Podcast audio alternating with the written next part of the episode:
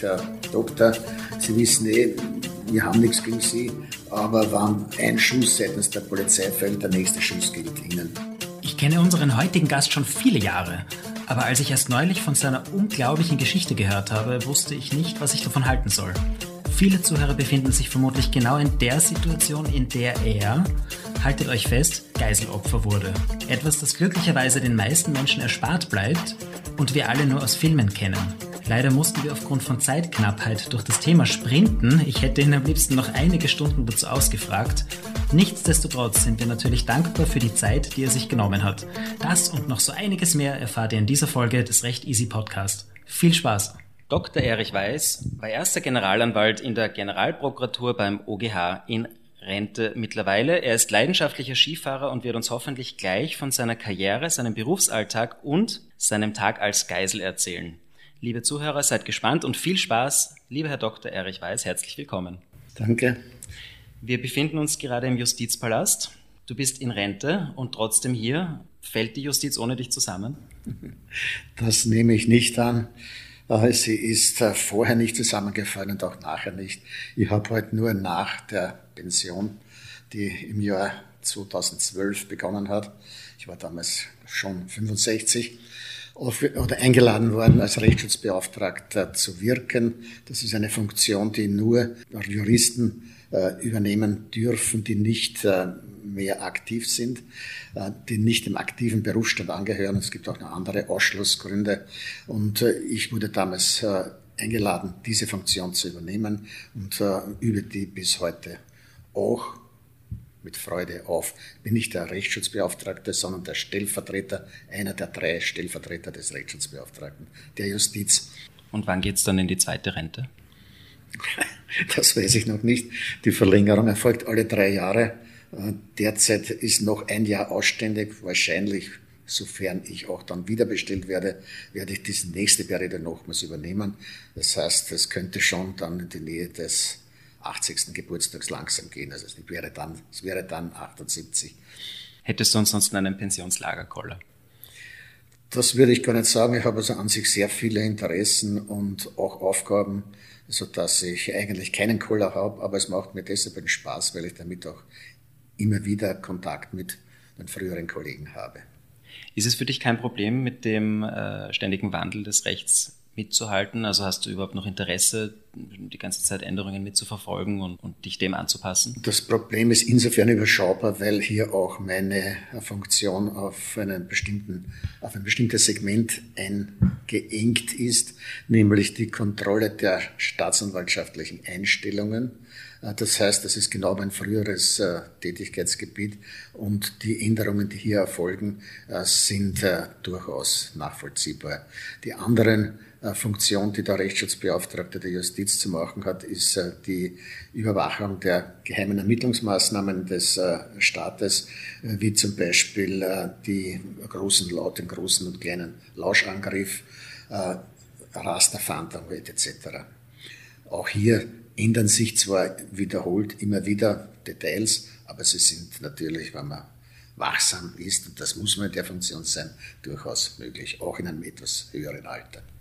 Du hast dein Leben lang in der Justiz verbracht, hast einen sehr geradlinigen Weg dorthin begonnen und bist dem auch treu geblieben. Ist die Gerechtigkeit wichtig? Die war mir sehr wichtig, schon von Kindheit an. Da habe ich immer versucht, äh, mich also für äh, Schwächere auch einzusetzen. Ist mir zumeist auch gelungen. Und äh, das war auch der Grund, obwohl ich grundsätzlich nicht direkt angestrebt habe, einen so eher autoritären Beruf wie den Richter oder den Staatsanwalt. Mir wäre an sich ursprünglich als Berufsziel mehr gelegen und ich habe das grundsätzlich auch angestrebt, äh, in die Wirtschaft zu gehen nach dem Juststudium oder in die Diplomatie. Für letzteres hat mir dann letztlich äh, die entsprechenden Sprachkenntnisse gefehlt. Da habe ich seinerzeit als junger lieber Fußball gespielt, als mich in Französisch als Zweitsprache fortzubilden und dann wurde ich, als äh, das Jus-Studium beendet war, von einem Freund, der dann später auch Richter geworden ist, äh, aufgefordert, ich soll doch äh, als Übernahmswerber das Rechts, als Rechtspraktikant, als Übernahmswerber, das heißt Übernahmswerber in Richtung Richter, Amtsanwärter, mich bewerben. Zurücktreten kann ich immer noch. Mir hat aber dann die Tätigkeit so gut gefallen, dass ich hier bei der Justiz geblieben bin. Was hat dir so gut daran gefallen? Naja, eigentlich die Vielfalt der, äh, der, der Themenstellungen, die auf einen zukommt. Ich habe begonnen im Straflandesgericht äh, in der Presseabteilung, dann äh, in einer Mietenabteilung am Bezirksgericht Favoriten, weiter dann im Handelsgericht Wien, dann von dort wieder zum Bezirksgericht Gensendorf, als ländliches Bezirksgericht erstmals, von dort zur Staatsanwaltschaft Korneuburg und so ging das halt fort. Letztlich war, landete ich dann beim Landesgericht, äh, beim damals Kreisgericht Krems wo es eben zu der schon angesprochenen Geiselnahme gekommen ist.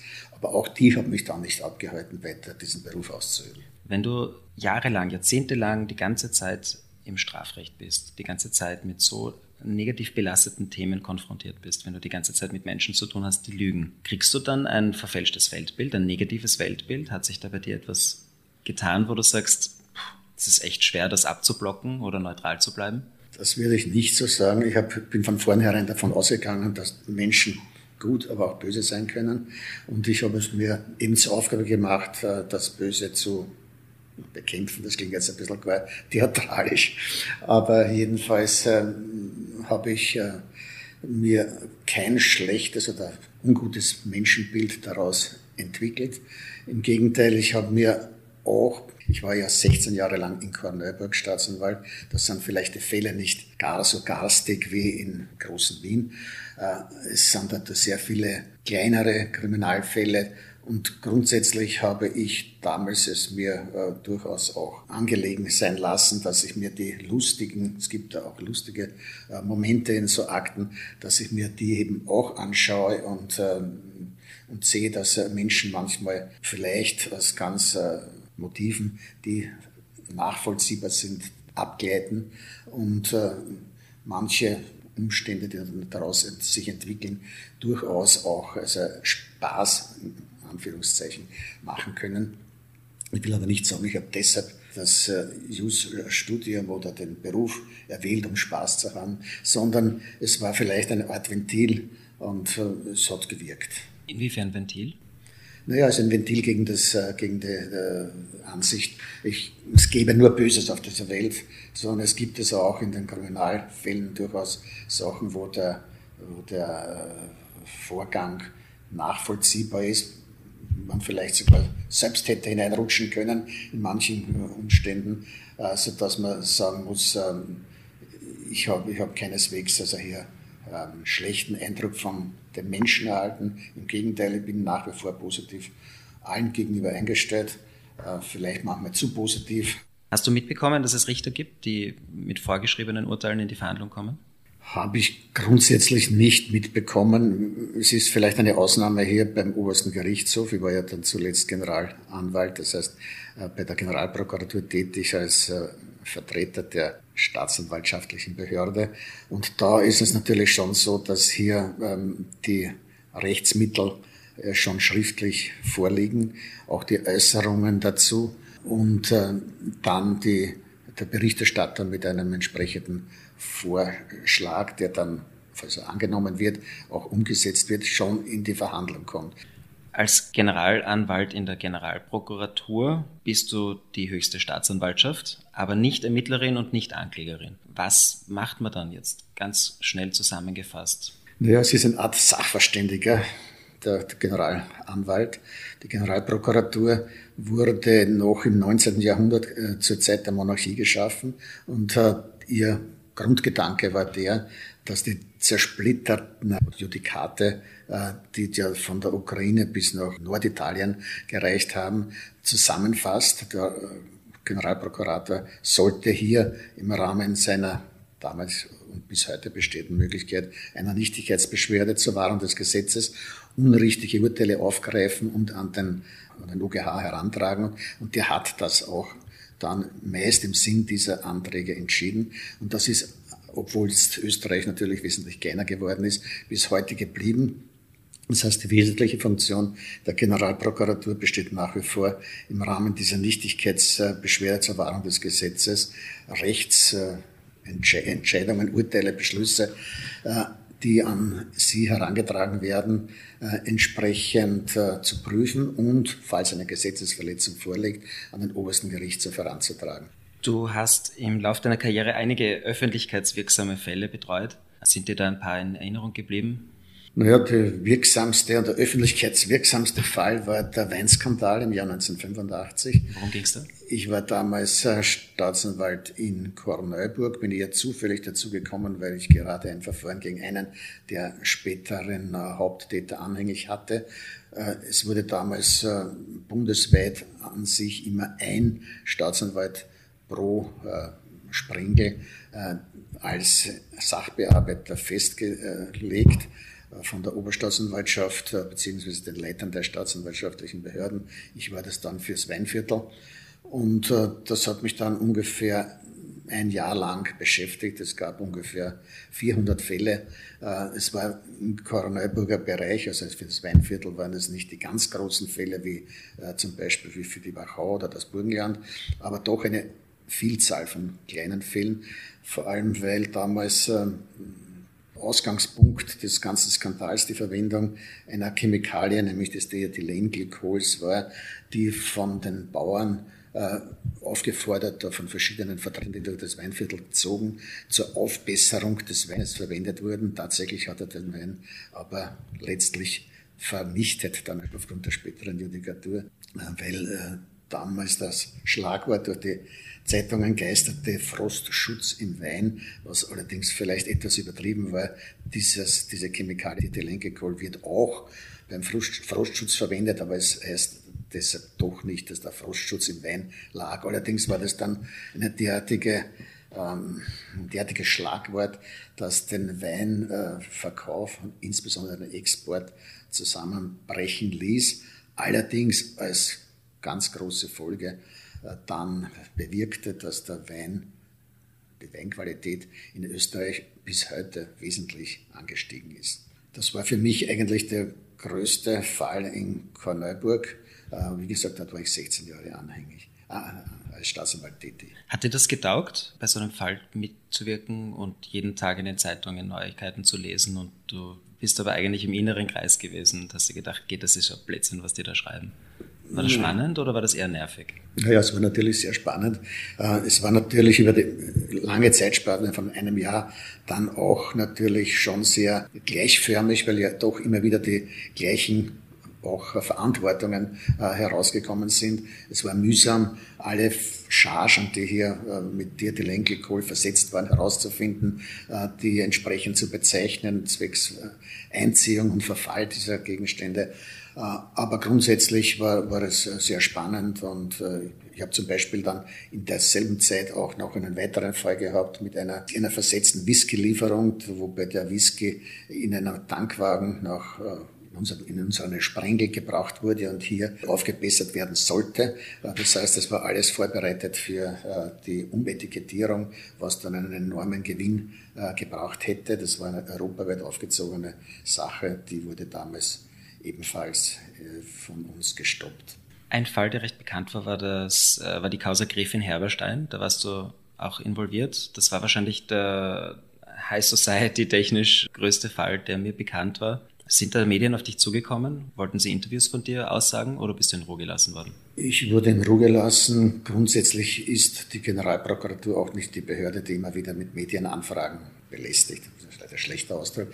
Aber wo Medienanfragen stattfinden oder stattfanden. Es gibt dann auch einen Medienbeauftragten, der solche Fragen zu beantworten hat. Also ich persönlich wurde nicht äh, befragt, kann aber sein, dass ein Medienbeauftragter damals dazu Stellung nehmen sollte oder musste. Für welchen Typ Mensch ist dein Job gut und für welchen Typ Mensch würdest du eine andere Karriere empfehlen? Das ist jetzt eine schwierige Frage. Er sollte mal genau sein. Er sollte nicht, nicht einen Fall ablehnen, der ihm zu schwer ist und einfach den leichteren Weg gehen, sondern er muss an sich, ich verwende das Wort bewusst, beinhart, auch gegen sich selbst dann eben über Fällen sitzen, die ihm vielleicht vorerst gar nicht bekannt oder wo er sich erst einarbeiten muss, wie bei mir beim Weinskandal. Ich war kein so ein Fachmann in der Weinchemikalie, dass ich da von vornherein alles wusste. Es hat gedauert, aber dann war ich drinnen und das war ist bei relativ vielen Fällen der Fall gewesen. Und jeder dieser Fälle macht dann durchaus auch Sinn und ist spannend äh, und äh, kann dann auch gerecht gelöst werden. Das heißt, der Typ, der hier verlangt ist, sollte natürlich einmal ein Gerechtigkeitsempfinden haben, nicht ein Rachebedürfnis, also nicht nach außen. Ich finde nicht, dass es wichtig ist, dass er nach außen glänzt. Gibt es solche? Nein, aber das meine ich jetzt, das muss jetzt, soll ich ein Staatsanwalt sein werden oder, oder Richter, damit ich hier, hier in den Medien glänzen kann. Natürlich gibt es solche, es sind solche auch letztlich in die Politik gegangen, aber es ist äh, sogar ein Kodex, äh, in der Justiz, dass man möglichst sich von politischen Ämtern fernhalten sollte, also nicht hier eine Überschneidung der Politik. Das meine ich, sollte schon auch beachtet werden. Fürs Geld ist es wahrscheinlich auch nicht der beste Job. Das würde ich auch so sehen. Es ist zwar nicht, nicht ganz so schlecht, also grundsätzlich sind ja hier die Gehälter entsprechend gestaffelt, je nachdem, wo, wo man tätig ist. Natürlich ist die der Gehaltsstufe als Generalanwalt dann letztlich eine schon äh, entsprechend sehr gute. Das kann man durchaus sagen, aber es ist kein Vergleich mit Gehältern, die sonst in hm, Spitzenjobs der, äh, der Wirtschaft oder auch in anderen, in anderen Tätigkeitsfeldern äh, bezahlt werden.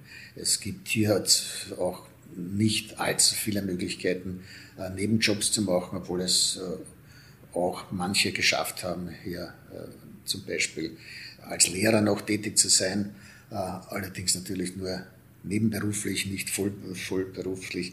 Aber das Leben oder der Gehalt ist gut. Es sollte nicht der Anreiz sein, den Beruf hier aufzuergreifen. Gehen wir zu einem Thema, das wahrscheinlich alle Zuhörer hier wahnsinnig interessieren wird. Du bist Geisel genommen worden. Wie hat dieser Tag begonnen? In welcher Situation warst du? Wie alt warst du? Was ist da passiert? Ich war damals gerade erst 25 Jahre alt, das zweite Jahr Richteramtsanwärter, damals am Landesgericht Krems. Und die Aufgabe von Richteramtsanwärtern bestand damals auch unter anderem damit, in der Justizanstalt Stein, der größten äh, Strafanstalt äh, Österreichs, die Einsichtnahmen von Strafgefangenen in deren Strafakten äh, zu überwachen, beziehungsweise sie auch zu verschiedenen Fragen wie zum Beispiel äh, die Zuteilung der Kinder nach der Scheidung äh, aufgrund des Gefangenenhausaufenthaltes vorzunehmen. Damals waren circa 30 bis 40 Strafgefangene in einem Kinosaal jeweils äh, vorgeführt. Ich als ähm, Richteramtsanwalt habe gemeinsam mit einer Schriftführerin diese Aufgabe durchzuführen gehabt und als Bewachung standen zwei Justizwachebeamte zur Verfügung, die damals noch mit Pistolen bewaffnet waren. Drei der Gefangenen damals haben die Situation, als einer der Justizwachebeamten mit äh, mehreren äh, Gefangenen wieder zurück in die Zelle gegangen ist, um andere wieder zu holen, ausgenützt und haben im Hof, im Spazierhof, wo sie sich frei bewegen durften. Ich selbst saß ja in einem Saal mit der Schriftführerin zwecks Einvernahme, haben den nachkommenden einen Justizwachebeamten niedergeschlagen, bewusstlos gewirkt und dann zu mir in den Saal hineingezogen. Der Justizwachebeamte hat schon alles hängen gelassen, hat, war blau im Gesicht. Ich bin runtergesprungen, wollte äh, die hier davon abhalten, ihn umzubringen, was mir letztlich gelungen ist. Allerdings hat mir einer der drei äh, späteren Geiselnehmer damals ein Messer an den Bauch gehalten, ein selbst selbst gebasteltes Messer und hat gedroht, mich da niederzustechen, falls ich wieder einmische. Aber sie haben dann doch letztlich über meine Aufforderung von dem Justizwachebeamten abgelassen, der dann wieder zu sich gekommen ist. Allerdings hatten sie damit eine Pistole zur Verfügung, haben abgewartet, bis der zweite Justizwachebeamte zurückkam, haben auch dem die Pistole dann abgenommen, sich in der Kinosaal, war das damals, äh, verbarrikadiert und über Telefon dann Forderungen gestellt, die äh, dahingehend zusammenzufassen sind. Sie wollten per Flugzeug nach Südamerika ausfliegen. Wir beide, die Schriftführerin und ich, sollten als Geiseln mitkommen. Und ein Lösegeld von, ich glaube damals drei Millionen wurde, Schilling wurde ebenfalls gefordert. Diese Verhandlungen zogen sich dann letztlich alles telefonisch vorerst über mehrere Stunden. Es kam dann der Sektionschef von, äh, vom Justizministerium, der für den Strafvollzug zuständig ist, nach Stein, äh, hat auch verhandelt und letztlich äh, kulminierte das dann, äh, diese Verhandlungen dahingehend, dass die drei mit mir und dem damaligen Stadtpolizeikommandanten der Polizei, Grims, äh, der sich anstelle der Schriftführerin als äh, Geisel zur Verfügung gestellt hatte, aus Stein wegfahren durften. Wir sind damals dann, ich erspare jetzt Details, das würde dann zu lang werden, bis nach Wien gebracht worden, haben dann am Westbahnhof wurde dann ein, ein, eine weitere Geisel, eine Kolporteurin der Kronenzeitung, äh, wiederum äh, dazu geholt von den drei Geiselnehmern. Wie, wie, was heißt dazu geholt? Naja, sie, um es jetzt plastisch auszudrücken, sie haben damals gesagt, äh, zwei männliche Geiseln, das ist zu wenig. Sie brauchen wieder eine Frau als Geisel. Und daher haben sie äh, hier in, Westbahnhof äh, an der Parkplatz Felberstraße äh, eine Kronenzeitung-Kolporteurin, die eben eine Zeitung verkaufen wollte, sofort gepackt und in den VW hineingeholt, hineingezogen. Und damit waren wir wieder drei Geiseln. Wir sind dann mit einem Taxi, insgesamt drei Geiseln, drei, Taxi, drei Geiselnehmer und der Taxler, also zu sind in einem Mercedes-Taxi dann zur Polizeidirektion Wien, die neben dem Gartenbau Kino damals äh, sich äh, befunden hat, gefahren. Es wurden dann äh, Gespräche aufgenommen mit dem damaligen Polizeipräsident Hollerbeck und dem Innenminister Rösch, die, die, die dahingehend wiederum äh, zu einem Ende führten, dass die Geiselnehmer weiter wegfahren durften, allerdings äh, mit der Verpflichtung, uns dann im 22. Bezirk, das Ziel war äh, damals der Leopold-Dauer-Platz, äh, die beiden Pistolen zu übergeben und dann dürften sie ohne weitere Überwachung irgendwo ins Machfeld sich begeben. Das hat den drei Geiselnehmern dann doch nicht gefallen. Es war ihnen zu unsicher und sie haben weitere wieder, Auto, wieder Autos getauscht und letztlich kamen wir dann über mehrere Zwischenstationen, die jetzt Rahmen sprengen würden, wann er das jetzt alles hier berichten würde, äh, wiederum in den 14. Bezirk, wo sie äh, sich ganz gut auskannten, ebenso wie im 22. die drei Geiselnehmer standen von dort. Was war der Grund für diese Autowechsel? Naja, sie wollten einerseits äh, unerkannt sein, wenn, also wenn sie jetzt weiterhin mit einem VW-Bus der Justizwache fahren, dann ist immer klar, wo sie, wo sie sich befinden. Aber sind sie nicht die ganze Zeit äh, verfolgt worden von der Justiz und von ja? Das, wenn ich durch Details sagen äh, sollte, dann war zum Beispiel eine Verfolgung äh, in Wien, äh, schon bei der, auf der Fahrt zum Westbahnhof, wurden sie gerieten sie in einer Sackgasse in einer Gartensiedlung und die Polizei, die nachfuhr, hat dann die Rückfahrt, den Rückfahrtsweg versperrt. Daraufhin hat einer der Geiselnehmer zu mir gesagt, sehen Sie, Doktor, das sind ernerne Freund, haben mich aufgefordert, aufzustehen in dem VW-Bus haben wir eine Pistole, die entsichert wurde,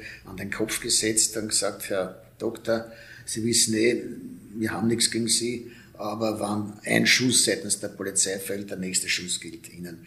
Und so sind wir dann langsam auf diese Polizeisperre zugerollt. Die haben dann gesehen, was da in dem VW-Bus sich tut und haben letztlich wieder aufgemacht. Und so hat sich das halt immer wieder zugetragen. Wir wurden äh, zum Beispiel am Westbahnhof, waren alle Eingänge dann besetzt, als wir an der oberen, in der oberen Etage standen von, der, von äh, Polizeibeamten in Zivil, also von Kriminalbeamten. Allerdings über Zuruf haben sie sich dann wieder entfernt, weil ja sie gesehen haben, dass wir mit zwei Pistolen äh, jeweils bedroht wurden. Und äh, daraufhin gingen wir äh, zu fünft, also die drei, drei Geiseln, zu sechs, drei Geiseln, drei Geiselnehmer, äh, wieder zum Parkplatz Felbergasse und dort haben wir dann eben ein Taxi, haben, haben sie einen Taxler äh, überfallen, unter Anführungszeichen, und als Geisel genommen äh, mit dem Taxi äh, eben die Fahrt zur Polizeidirektion, wobei hier äh, der Funk, über das Funktaxi eben schon Kontakt mit dem Polizeipräsidenten Hollerbeck aufgenommen worden ist. Im 22. Bezirk, eben nach der Besprechung mit Hollerbeck und Rösch, haben sie dann wiederum mit Gewalt einen äh, vorbeifahrenden Pkw-Fahrer das Fahrzeug weggenommen. Wir haben wieder gewechselt. Die Fahreinrichtungen, Funkeinrichtungen des Taxis wurden von den drei Geiselnehmern zerstört, sodass diese zurückbleibende Taxifahrer nicht sogleich hier ähm, äh, Kontakt aufnehmen kann, mit, also mit, mit der Polizei. Und mit diesem letzten Fahrzeug, das allerdings dann wieder einen Fahrfehler aufgewiesen hat, sodass es nicht allzu rasch zu bewegen war, sind wir dann in den 14. Bezirk gefahren. Da war es dann schon 3 Uhr nachts, begonnen hat das Ganze um 15 Uhr Nachmittag und diese drei Stunden dann haben wir uns bis gegen 6 Uhr früh, als die ersten Stadtbahnen zu fahren begonnen, in diesem Auto befunden, wobei halt dann natürlich auch alle möglichen Gespräche geführt wurden, zum Beispiel von einem der Geiselnehmer, der hat mich aufgefordert, ich kann alle, hat mich gefragt, was ich einmal werden möchte und er hat mich dann aufgefordert, ich soll, alles kann ich werden, nur nicht Staatsanwalt, was, das sind die Bösen. Und genau, gerade das wurde ich aber sicher nicht aus Bestimmen, sondern eben aus einem bestimmten ja, Berufsverlauf, der sich halt dann als Jungrichter ergibt. Bitte, diese Geschichte ist unglaublich. Das sind Sachen, die man sonst nur aus den Filmen kennt unvorstellbar. Naja, es sind hier, es sind hier verschiedene Details, die natürlich, die natürlich besonders, äh, ja, besonders, äh, besondere Schmankerln wären, aber das würde diesen Rahmen hier sprengen, die es noch gibt. Wie zum Beispiel, ich habe damals äh, befürchtet im, im Kinosaal, dass hier äh, bei äh, dass, dass hier Schusswaffen gebraucht werden, eventuell äh, aus den Luft, Lüftungsschlitzen heraus äh, auf die Geiselnehmer geschossen werden könnte, äh, was äh, natürlich für mich, aber auch die anderen von Gefahr gewesen wäre, waren wir dort in der Nähe uns aufhalten und habe daher ersucht, ob ich nicht allenfalls die Akten, die hier verstreut auf den Tischen herumliegen, ordnen könnte. Und die haben dann wissen wollen, warum ich da jetzt in der Situation, wo ich doch Geisel bin, hier Akten ordnen möchte. Die haben gesagt, nee, weil sie sonst ja später derart durcheinander gekommen sind, dass man das nur kaum wieder äh, richtig äh, zusammenstellen kann. Worauf einer der Geiselnehmer gesagt hat, na, der hat Nerven.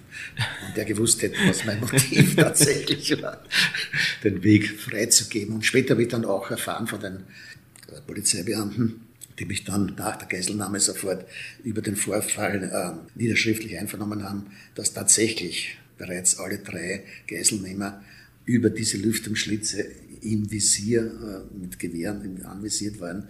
Es endete damit, dass dann der Polizeibeamte und ich äh, in, im 14. Bezirk in der Nähe der Stadtbahn, damaligen Stadtbahnstation Hütteldorf freigelassen wurden. Das heißt, wir wurden äh, mit einer Handschelle gefesselt im Auto sitzen gelassen. Die drei sind weggegangen mit den Pistolen wir durften nicht sofort aussteigen, unter Anführungszeichen durften, weil sie sonst zurückgekommen wären, um uns äh, nochmals äh, als Geisel zu nehmen, so wurde uns gesagt.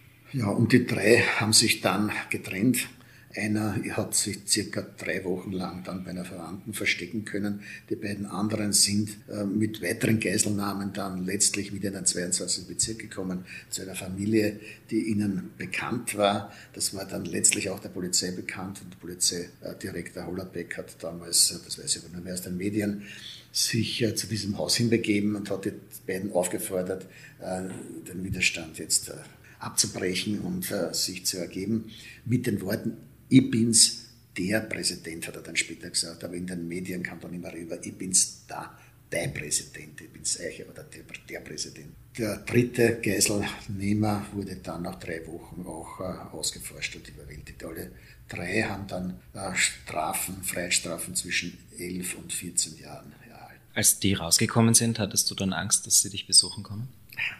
Na, das hatte ich nicht. Ich weiß ja gar nicht, ob die noch wissen, wer, wo ich bin, wer ich bin. Ich habe das auch nie, auf, wurde zwar auch manchmal äh, auch vom ORF angefragt, ob ich nicht allenfalls hier bei verschiedenen Sendungen mitwirken könnte, was ich aber dann eigentlich immer, also nicht eigentlich, was ich immer abgelehnt habe. Äh, ich habe aber selbst die Geiselnehmer, insbesondere einen, der als zuletzt erst vor kurzem wieder eine großen Auftritt im ORF hatte, als nunmehr 80-jähriger Anführungszeichen Opa, Anführungszeichen, äh, hat er seine Sicht der Dinge, aber auch seine Lebensgeschichte erzählt. Ich war interessiert, aber ich bin ihnen nicht böse, aber ich muss auch nicht unbedingt mit ihnen zusammensitzen. Es wurde mir auch zum Beispiel einmal von einem Richter eine Einladung unter Anführungszeichen zugebracht, ob ich nicht mit einem der beiden eine Diskussion, der, der damals frei war, eine Diskussion in der Schule über Recht und Gerechtigkeit und über die Geiselnahme überhaupt halten möchte. Das habe ich abgelehnt. Gab es in diesen Stunden irgendwann den Moment, wo du gesagt hast, okay, das war's jetzt, jetzt ist gleich vorbei? Naja, die, eine Situation mit der, mit, der, mit der Pistole am Kopf, das war, das war eine der, dieser Situationen. Vorher, als sie gesagt haben, auf, der Weg, auf dem Weg nach Wien, am Riederberg, da fahren wir jetzt in einen Feldweg hinein, hier worauf ich fragte, was wollt ihr da im Feldweg machen, wurde ich mir gesagt, naja, Ihnen, Ihnen passiert schon nichts, Herr Doktor. Da war ich trotzdem skeptisch, weil was, wozu fahren Sie jetzt einen Feldweg? Entweder ich kriege gar nicht über den Kopf oder ich werde erschossen, weil Sie mussten uns Geiseln ja irgendwie loswerden, sonst können Sie überhaupt nicht untertauchen. Sie können uns auch anschießen. Meine große, meine große Sorge war auch ein Schuss ins Knie, weil dann ist das Fußballspiel, das ich ja sehr gerne betrieben habe, auch zu Ende. Aber es war keine dieser, dieser äh, Befürchtungen, äh, hat sich dann letztlich äh, bewahrheitet. Zum Glück. Es gibt wahrscheinlich wenige Menschen, die so ein einschneidendes Erlebnis hatten in ihrem Leben. Hat das für dich eine Veränderung in deinem Bewusstsein, in deinem, deinem Weltbild ausgelöst? Hast du dadurch Dinge umgesetzt, die du ansonsten immer noch vor dir hergeschoben hast? Hast du das Gefühl, das Leben kann so kurz sein, jetzt, jetzt schreibe ich mein Buch oder jetzt äh, tue ich Dinge, wo dir ansonsten die Motivation gefehlt hätte? Na, das war nicht der Fall. Ich habe äh, mein Leben eigentlich fortgesetzt wie vorher. Grundsätzlich natürlich, äh, man, man, gewinnt eine andere Einstellung. Es hat damals eine äh, Geiselnahme zwei Wochen vorher in München gegeben, wo zwei Geiseln nehmen, zwei, zwei Geiseln äh, durch verirrte, unter Anführungszeichen, Kugeln getötet wurden. Und ich habe damals noch die Meinung vertreten, der Staat kann sich nicht durch derartige Druckmittel erpressen lassen. Als dann diese Sache mir passiert ist, habe ich natürlich auch sofort an diese meine Meinung vorher gedacht und die habe ich natürlich bis heute stark revidiert. Ich bin bis heute dem damaligen Justizminister Bruder dankbar, dass sie den Weg der Verhandlungen gewählt haben und äh, letztlich es dadurch zu keiner blutigen äh, Geiselnahme gekommen ist. Und ich finde, das ist also auch bis heute der richtige Weg. Ich selbst hatte Gott sei Dank später derartige Sachen nicht mehr abzuwägen. Ich bin wirklich sprachlos. Das ist eine Geschichte, die ich in der Form noch wirklich noch nie gehört habe. Schön, dass es dir gut geht, schön, dass das alles so ausgegangen ist, ist ausgegangen ist. Hast du mit den anderen Geiseln Kontakt behalten? Nein, die, Schriftführerin ist nach Deutschland übersiedelt. Äh, von der habe ich nichts mehr gehört. Und der Geiselnehmer, äh, der, der Stadtpolizeikommandant von Krems dürfte noch leben, ist aber jetzt doch einiges älter auch als ich. Auch mit dem habe ich dann keinen Kontakt mehr gehabt. Also es ist der, mit den, mit den Geiseln, weder mit den Geiselnehmern noch mit den anderen Geiseln hatte ich nachher Kontakt. Das ist irgendwie schade, aber ja, es hat sich nicht ergeben. Ich habe auch nicht die Initiative dazu ergriffen. Was hast du getan, um das zu verarbeiten? Ja, es ist schwer zu sagen, etwas zu sagen. Es hat damals keine psychologische Hilfe gegeben. Es war damals völlig unbekannt, dass nachher sofort hier Psychi Psychiater oder überhaupt eine psychische Betreuung äh, stattfindet. Es wurde damals mir nur 10, äh, 14 Tage Sonderurlaub gewährt, äh, ein Geldbetrag, ich glaube, von 1500 Schilling für beschädigte Kleidung. So arg beschädigt war sie ja gar nicht, die Kleidung. Es wurde nur die, die Krawatte abgenommen, weil die als Fesselinstrument verwendet worden ist und vielleicht waren irgendwelche Schmierflecken noch auf der Kleidung selbst, aber sonst nichts. Und ich habe eigentlich dann nur diesen Sonderurlaub auch nicht sofort konsumiert, weil damals November habe ich gefunden, ist eigentlich ein Urlaub im November nicht so was Besonderes und habe ihn dann in den März verlegt über Anfrage und äh, bin damals dann Skifahren nach Kärnten gefahren. Das war meine Art der Verarbeitung. Eine weitere Art der Verarbeitung war vielleicht noch die, ich hätte fünf Tage später eine Waffenübung beim Bundesheer gehabt, zu der ich schon einberufen worden bin, aber das Justizministerium hat sich, obwohl ich das nicht wollte, dafür eingesetzt, dass ich jetzt nicht einberufen werde. Sie können doch in der Situation jetzt nicht schon wieder Waffen sehen. Ich habe gemeint, ja, warum nicht? Und ich wurde aber dann nicht mehr einberufen später erfolgte auch keine weitere Einberufung mehr. Das war vielleicht eine weitere Folge dieser Geiselnahme. Aber irgendwelche anderen Umstände, um es zu verarbeiten, habe ich nicht getätigt und ich habe auch, glaube ich, keine psychischen Schäden davon getragen. Du bist ein cooler Typ, wenn ich mir das so erlauben darf. Fassen wir jetzt noch ganz kurz ein paar kleine private Themen zusammen und dann weiß ich, hast du schon einen Termin und wir werden das ausklingen lassen. Was wäre dein alternatives Studium gewesen? Naja, ich äh, hätte mich sehr äh, für Wirtschaft interessiert, also Diplomkaufmann damals, also Studium der WU, würde man jetzt sagen. Äh, grundsätzlich war ich auch immer am Sport interessiert, aber ja, Sportstudium war damals nicht unbedingt so, dass man sagt, das ist jetzt ein, ein, ein Studium, das einen Brotberuf, Brotberuf darstellt. Heute würde man das vielleicht anders sehen. Also für mich war damals die Alternative eben JUS oder WU. Ich habe mir dann eben für JUS entschieden, weil ich gedacht habe, und das letztlich stimmt das ja, dass man hier dann eine sehr breite Berufspalette vorfindet und ich bin eben dann eben wie eingangs schon gesagt, eher durch Zufall oder durch Rat eines guten Freundes eben in die Justizschiene. Die Schlussworte gehören dir. Gibt es noch etwas, was du jungen Juristen, angehenden Juristinnen mitgeben möchtest? Ja, nur nicht das Juststudium äh, ansehen als ein Studium, bei dem man nur etwas auswendig lernen muss, sondern das Juststudium mit äh, Eifer betreiben, sich auch Fälle ansehen, überlegen, wie man selbst entschieden hat. Äh, auswendig lernen muss man praktisch bei jedem Studium, aber äh, das JUS-Studium ist insbesondere, wenn man dann in den Bereich der Justiz äh, kommt, derart vielfältig und es bietet so viele Möglichkeiten, dass man das sicher notwendige Auswendiglernen in Kauf nehmen sollte, aber in der Zeit in der zwischen den Prüfungen ja nicht vergessen sollte, sich äh, überall Kenntnisse zu verschaffen. Man weiß nie, wofür man das braucht, später brauchen kann. Erich, du bist ein sehr spannender Mensch. Vielen Dank, dass du dir die Zeit genommen hast. Alles Liebe und hoffentlich bis bald. Danke sehr. Hi und vielen Dank fürs Zuhören. Bitte, bitte, bitte teilt den Podcast und geht sicher, unseren Podcast zu abonnieren. Einige haben noch nicht auf Folgen geklickt, das muss sich ändern und noch viel wichtiger, viele hören den Podcast und haben noch nicht ihren Freunden, Bekannten und Kollegen davon erzählt, dass das der beste Podcast überhaupt ist. Wir kriegen das mit. Das ist illegal. Wunderschönen Tag und bis zum nächsten Mal. Recht easy.at.